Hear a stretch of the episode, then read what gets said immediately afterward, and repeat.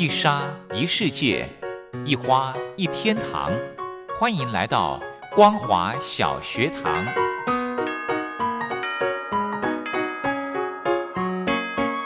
让我们一起学习，一起分享。光华小学堂。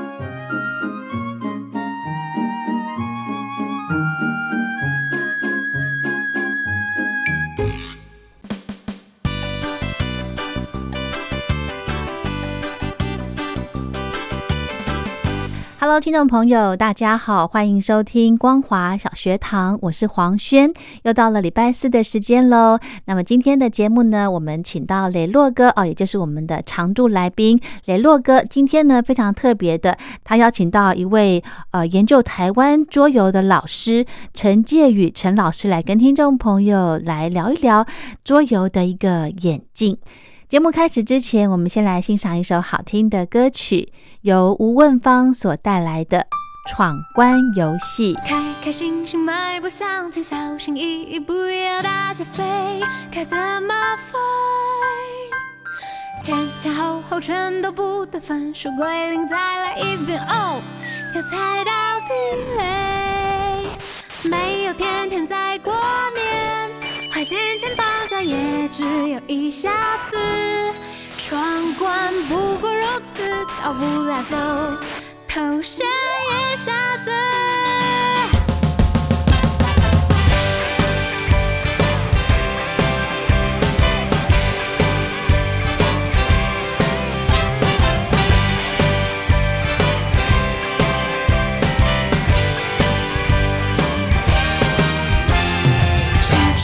陷阱一我，还是要去飞，就用力飞。左边右边哪一边都没有尝试，怎么学会对？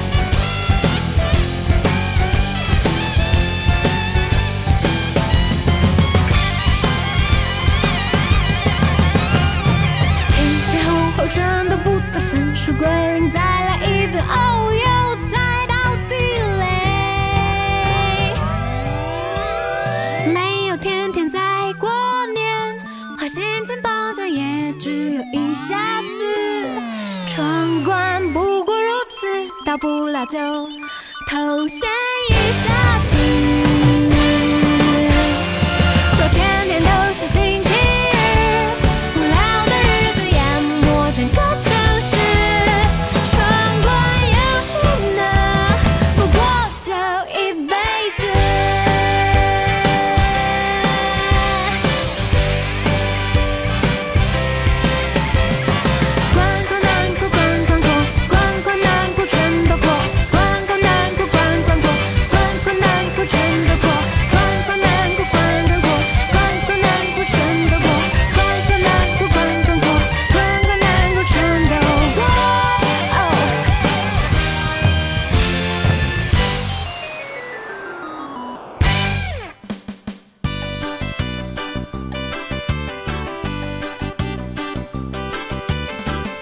在今天节目当中呢，磊落非常高兴的邀请到这一位呢，是研究台湾桌游史的老师陈介宇陈老师呢，在空中呢跟大家一块来聊聊桌游这件事情哦。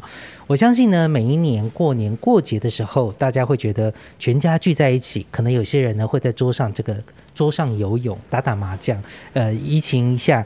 当然哦，呃，在以前的年代里面，小朋友是不能上牌桌的，但是呢，小朋友有其他的游戏可以玩，除了放爆竹之外呢，另外一个呢就是非常有趣的桌游，因为呢，不管你的家族人数多或少。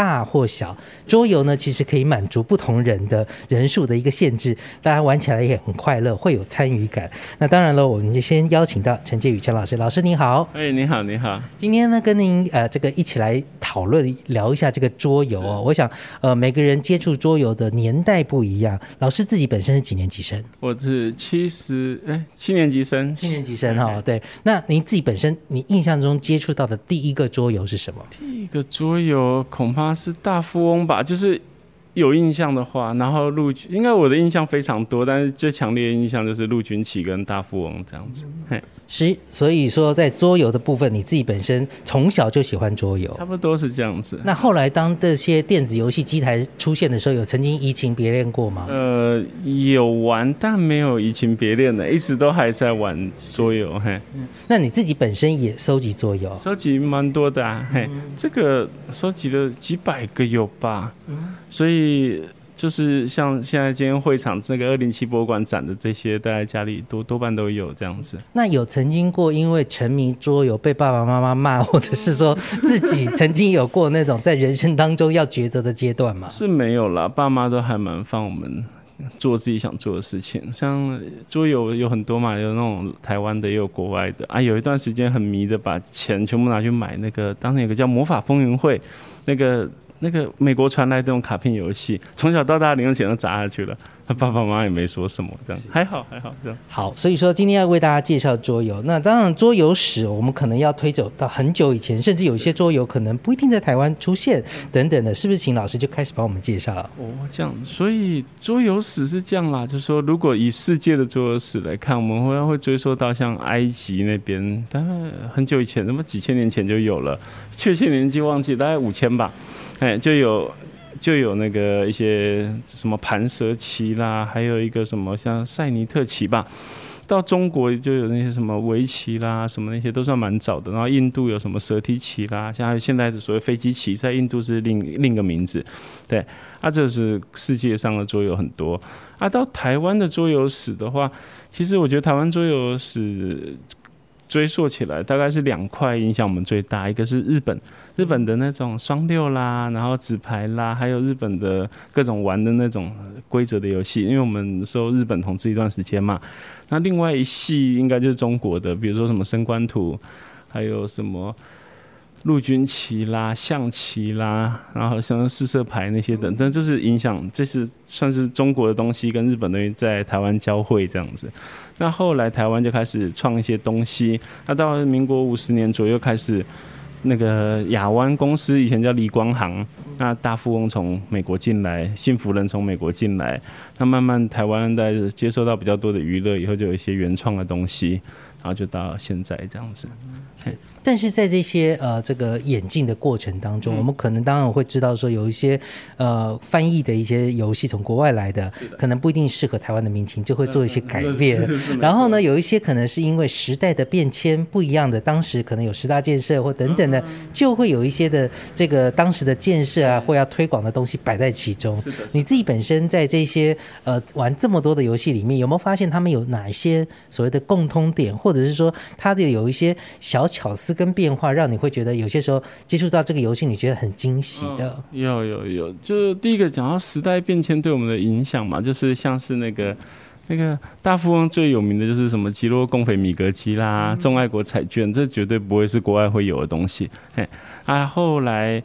的一些小的调整，比如说他会配合，像那以前那里桌上有个大家来破案嘛，他就有什么匪谍案呐，然后那图案长得像施明德啊之类的，哎，他还有很多哦，像因为桌游它就反映时代，反映流行，那那时候台湾流行的事情也会被拿来当桌游的题材，像张雨生也有出过一款桌游。呃，不是他出的啦，他是乖乖桶还是什么乖乖的公司出的。那像这边这个潮兰小姐的对，音乐也也用桌游来包装。那后来像以前台湾流行鬼片的时候，也有好多鬼片主题的桌游，这样那是时它桌游会反映一些时代啊，时代的东西会丢进来这样。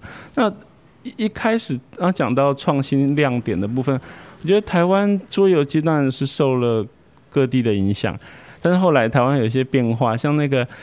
有一些有趣的地方，像十大建设，这样乍看之下像个大富翁嘛。但还有一个很好笑的是，它上面有个规则写说，你把十大建设都收集满了以后，租金会乘十倍这样。所以是收不知道的人，如果被人家收购下来，哎，那他就说照着规则玩十倍哦，那大概就就赢了这样子。哎，那还有一些像很有名的这种，这种有一种那时候。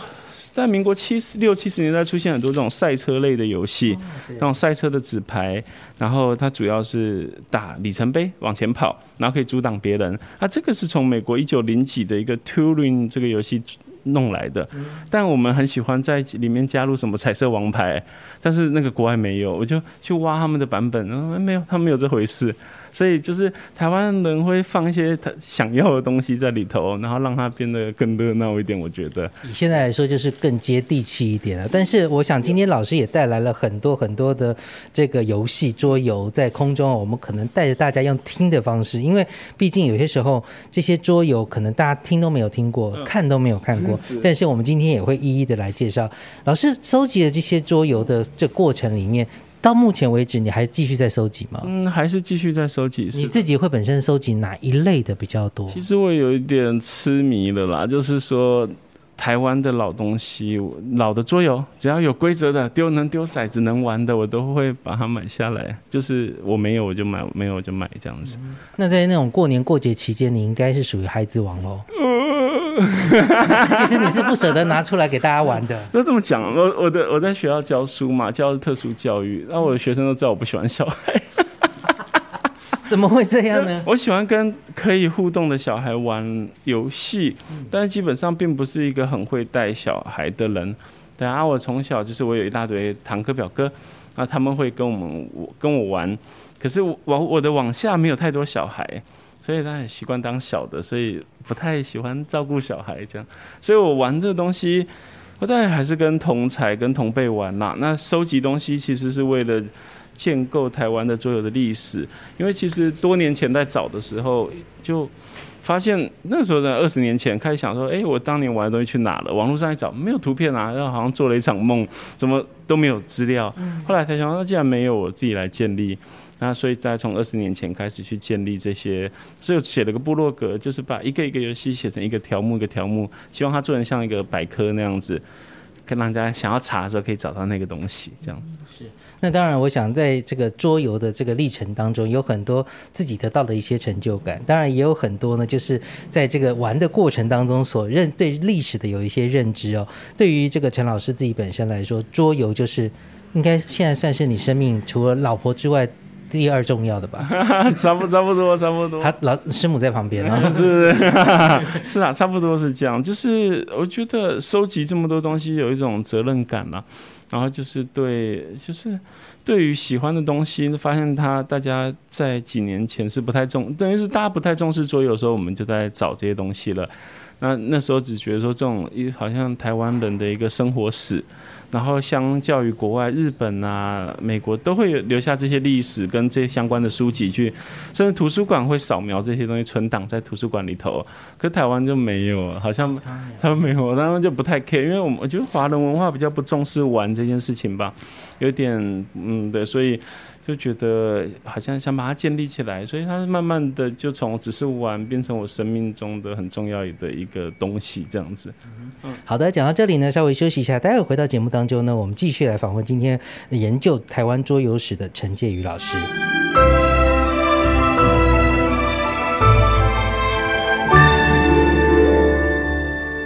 我在疫情下的生活。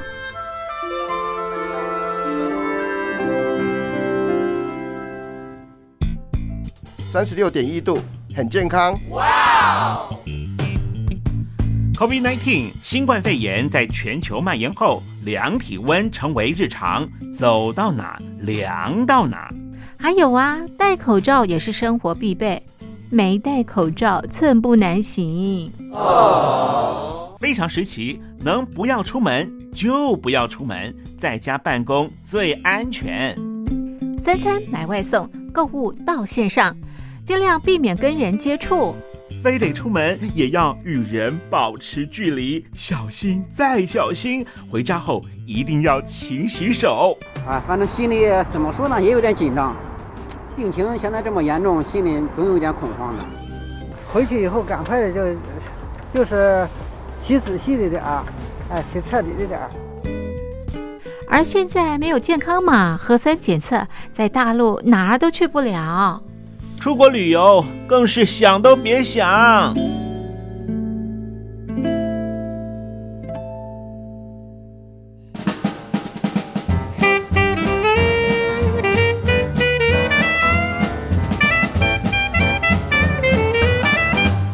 COVID-19 新冠肺炎发展至今，你我的社交方式、饮食习惯、娱乐形态、工作模式都产生变化。你的生活因为 COVID-19 新冠肺炎又有什么样的改变呢？马上写下来，参加征文活动。我在疫情下的生活，就有机会得到短波收音机哦。活动从三月一日进行到五月三十一日。来信请寄台北邮政一七零零号信箱，台北邮政幺七零零号信箱，嘉陵东山零收。电子邮件请借 lily 三二九 at ms 四五点 hi net 点 net，l i l i 三二九 at ms 四五点 hi net 点 net，我们期待您的来信。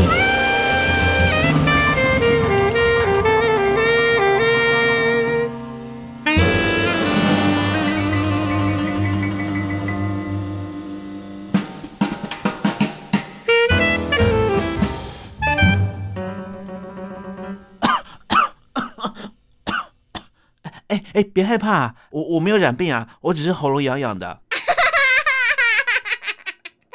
继续回到节目当中，在今天节目当中呢，带大家来玩桌游。桌游这件事情，可能对于现在很多人来说，哎，是朋友之间聚会的时候一个休闲娱乐。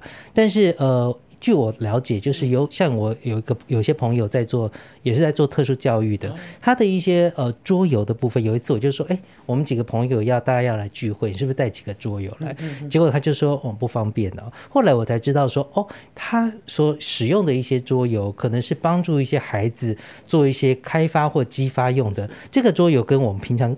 呃，看到的一些娱乐的桌游好像又不一样，对不对？呃，这么说好了，其实 就是切换回教育模式，就是其实这几年特殊教育的课纲期待一个特教老师能够做教学调整，所以呃，基本上大概儿童玩的和幼儿玩的游戏，可能对特殊生还是有一点难，但是特殊老那个特殊教育老师可以稍作调整。然后就可以适合他们玩这样子，那你当然也要看孩子的个别能力在哪里，哎啊，所以来说到底一不一样呢？我觉得真是可能刚好您的朋友他所收集的是非常低龄的游戏，所以给成人玩，大家就啊好无聊这样子，哎，那但是确实是还是有一些很好玩的游戏，稍微改一下规则。哎，就可以适合特殊孩子玩，所以就是都都可以玩。像我自己在学校有开一个研究所的课，叫特殊教育什么身心障碍创新教学专题研究。啊整堂十八周我们都在讲桌游，所以有时候我们会讲到很难的，他有时候会讲的很简单的，然后同学就玩，他们都玩的很高兴。但是这些东西他们有些人变化一下，哎，回去就可以拿给特殊生玩。他还有得讲一下，特殊生有些是智能正常，但学习有障碍，就是我们称学障或情障那些的。还有一些可能真的智能很重度障碍的，我们就玩一些操作型的游戏。所以特殊孩子的那个 range 很大，也很难说哪一款一定适合谁这样子。哎，但是嗯，不一定完全不一样。嘿，是这样。我曾经访问过一个呃桌游的设计者，他是仿做那个树的那个树的长成长啊等等的，这个也是一些蛮有趣的。但是以您自己本身来说，收集了这么多的桌游，你有曾经试着想要去设计桌游，或研发一款或两款不同的桌游？有讲到设计桌游，二零零五年的时候我就做了一个桌游嘛，是什么的？我那时候做了一个。低价竞标就是好像模拟这个建安的低价竞标。那曾经跟一个朋友，就是我们送去德国给人家就投稿出去。啊，有一度被考虑，但是被推荐了，后来没有这样子啊。我后来后来学业忙啊，工作忙，就把这件事情淡忘了。可是。时不时还会想出一些点子，像之前想到什么米糖相克的这个日剧时代的题材，他做了个桌游，结果我老婆说好难玩，不要再拿出来了。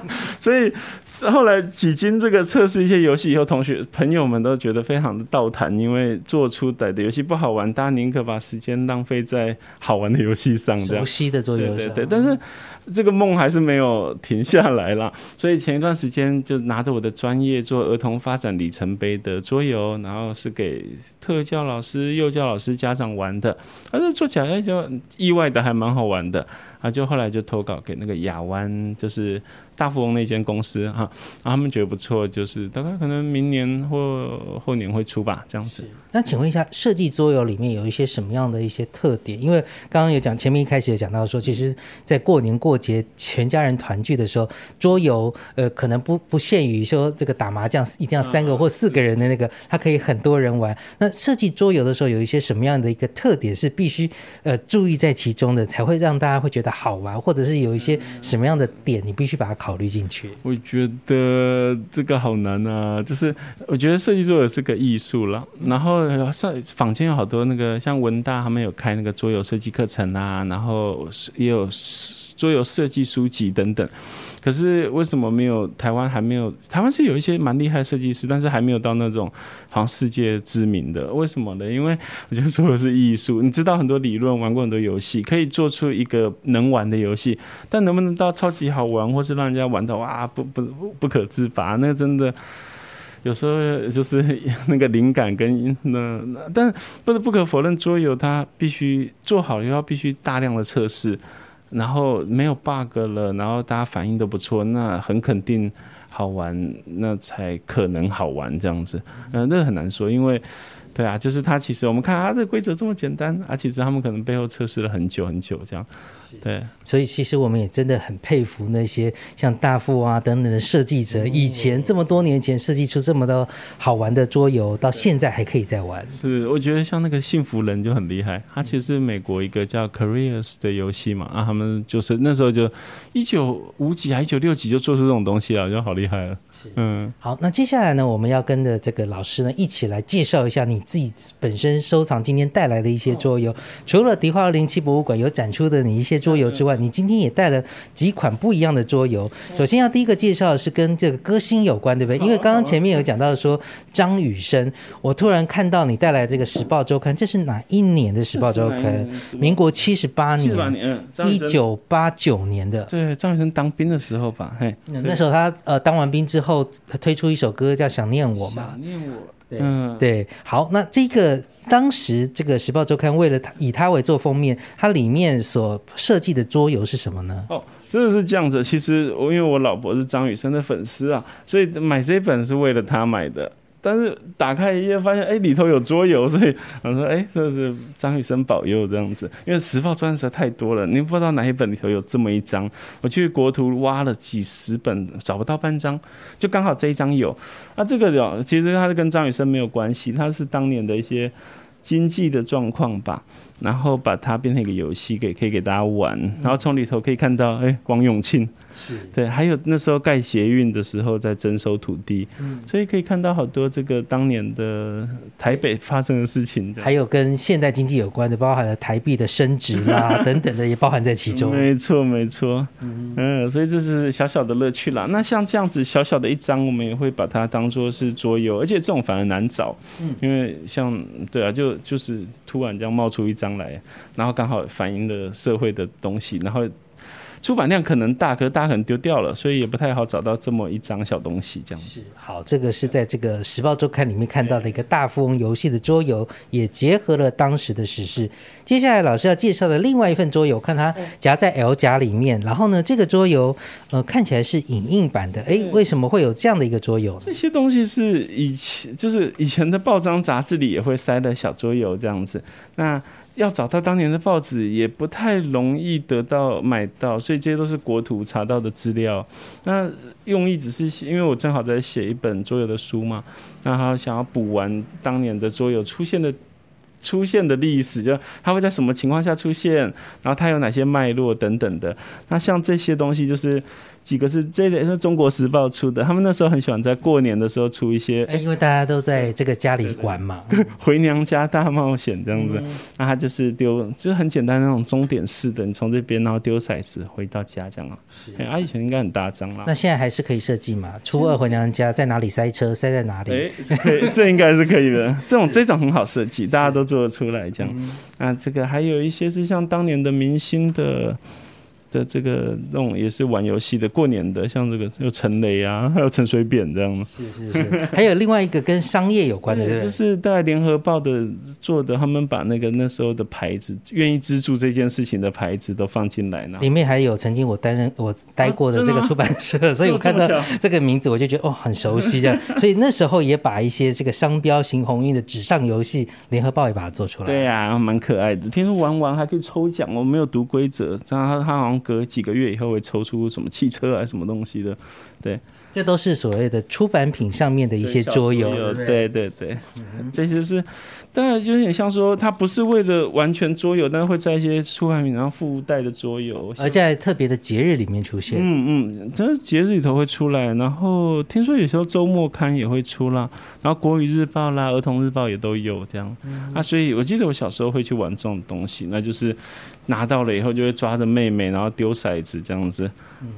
对于一般大众来说，也不不不是是一种这个公司行号打形象广告的一个好方法。对啊，对啊，就是寓教于乐吧。就是有时候玩的时候会让我们放下一些防备心然后，所以他们他们他们才会说桌游蛮适合人的互动，因为面对面玩，然后你专注的不是这个人，而是这个局面。可是那个时候就会有一些比较浅的互动，因为。没有直接 touch 到人，然后那个感情就这样慢慢建立，我觉得是不错了啊！我自己也切身经验，就是在美国待了四年，在巴西待了半年，然后都认识很多当地的玩家，但是语言不通嘛，没那么通，所以就是哎，慢慢玩，玩久了就变朋友了，嗯。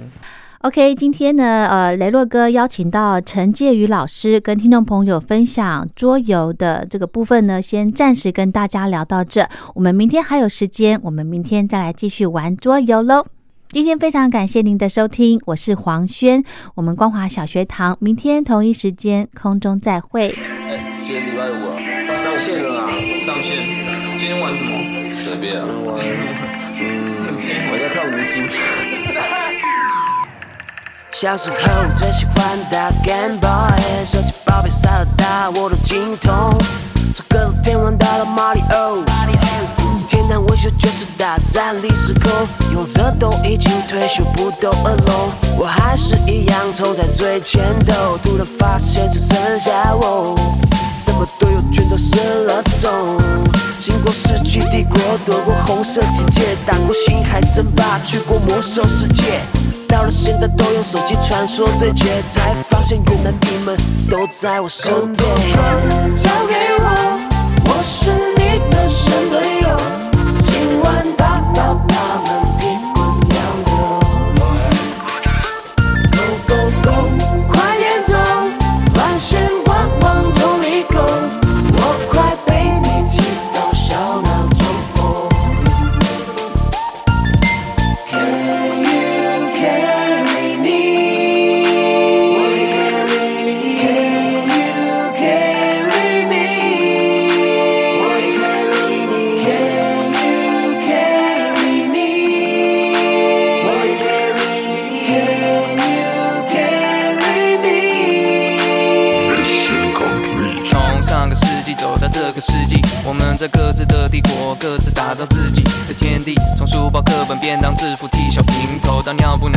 想起，睡眼惺忪。从期待自己下课，到期待小孩返校。上次假日传的来是我的刺客教条。责任越来越大，头发越来越少。模拟人生成了人生荷包越来越小。曾经挥霍，现在越来越宝贵的时间，只想浪费在被恶灵古堡吓到失眠，累到。